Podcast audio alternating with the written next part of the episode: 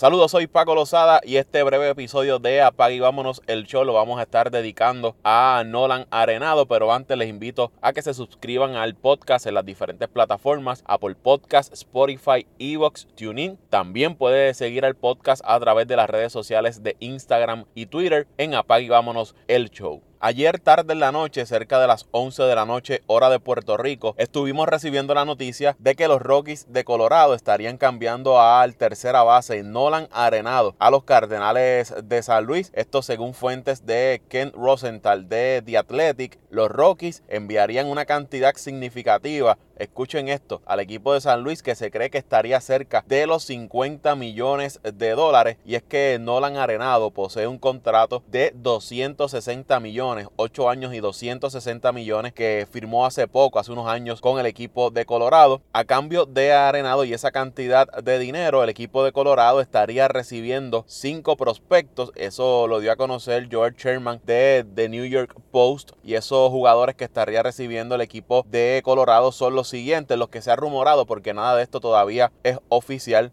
Estamos hablando del lanzador zurdo Austin Gomber, el primera base Luken Baker, el guardabosque John Torres y los lanzadores derechos Jake Woodford y Ángel Rondón. Todavía este paquete está por confirmar porque este cambio aún no ha sido aprobado, no se ha hecho oficial, pero esos son los rumores que han estado surgiendo. Y es un cambio un tanto complicado porque Arenado tiene que renunciar a la cláusula de no intercambio. Además hay que esperar por la aprobación tanto del béisbol de las grandes ligas como de la asociación de jugadores y esto es por la cantidad de dinero tan grande que estaría enviando Colorado al equipo de San Luis. Así que pueden pasar varios días antes de que este cambio se haga oficial. Y aquí hay varios rumores e informes porque según Rosenthal, Ken Rosenthal de The Arenado estaría dispuesto a renunciar a su cláusula de no intercambio, pero mantendría su cláusula para salir del contrato la temporada 2021, que él puede decir, mire, no me gusta esto en San Luis, en el 2021 se acabó la temporada y me voy, y ahora tiene otra cláusula para salir del contrato en el año 2022. Lo que se puede entender que Arenado podría estar 2021, 2022 con San Luis y decir, ay, a mí no me gusta esta ciudad, no me gusta cómo va el equipo, me voy a ir y me salgo del contrato. Ahora tiene esas dos opciones, la tiene en el 2021 y en el 2022. Mientras informa John Heyman de MLB Network que además Arenado está eh, solicitando una extensión a su contrato para un último año de 15 millones de dólares, lo que incrementaría la cantidad de su contrato, que es uno de los más grandes de la historia del béisbol de las grandes ligas, y que cuando ya Arenado esté en la recta final de su carrera, todavía le quedaría un añito y 15 millones de dólares. Esas son parte de las, si le podemos decir así, exigencias que estaría haciendo Arenado para él renunciar a la cláusula de no cambio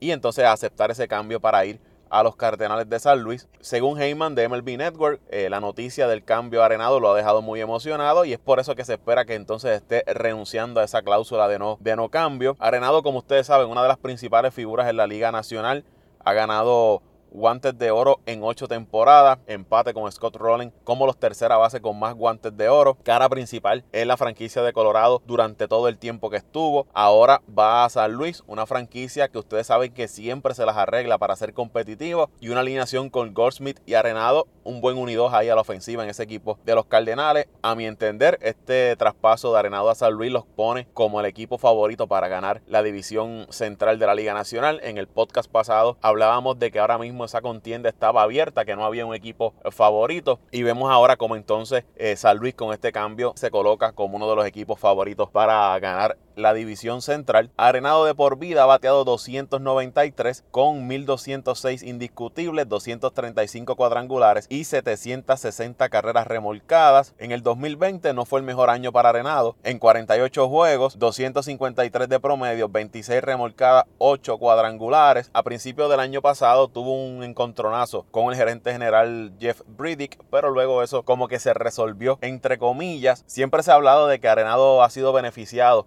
por jugar en el Parque de Colorado. Las estadísticas en cómo batea como local y cómo batea como visitante. Como local ha jugado 543 partidos, promedio de 322 un OPS de 985 con 136 cuadrangulares, 461 remolcadas, 185 bases por bola y 316 ponches. En la carretera Arenado en 536 juegos, promedio de 263, un OPS de 793 con 99 cuadrangulares, 299 remolcadas, 177 bases por bola y 368 ponches. Esos son los números divididos, las estadísticas divididas de Nolan Arenado, tanto en la carretera como jugando en su casa. Eso es lo que tenemos por ahora en cuanto al cambio de Nolan Arenado. Vamos a ver qué sucede en las próximas horas o en los próximos días si se va aclarando el panorama de cómo finalmente va a terminar este cambio de Nolan Arenado. El béisbol de las grandes ligas, a solo semanas de comenzar los campos de entrenamiento, se ha comenzado a calentar la cosa. Vemos fichajes de agentes libres, intercambio de jugadores, grandes nombres ahora como Arenado. Todavía quedan eh, los Marcelo Zuna, los Trevor Bauer en el mercado de agentes libres. Equipos con unas necesidades claras que todavía no han hecho ningún tipo de movimiento para llenar esas vacantes, equipos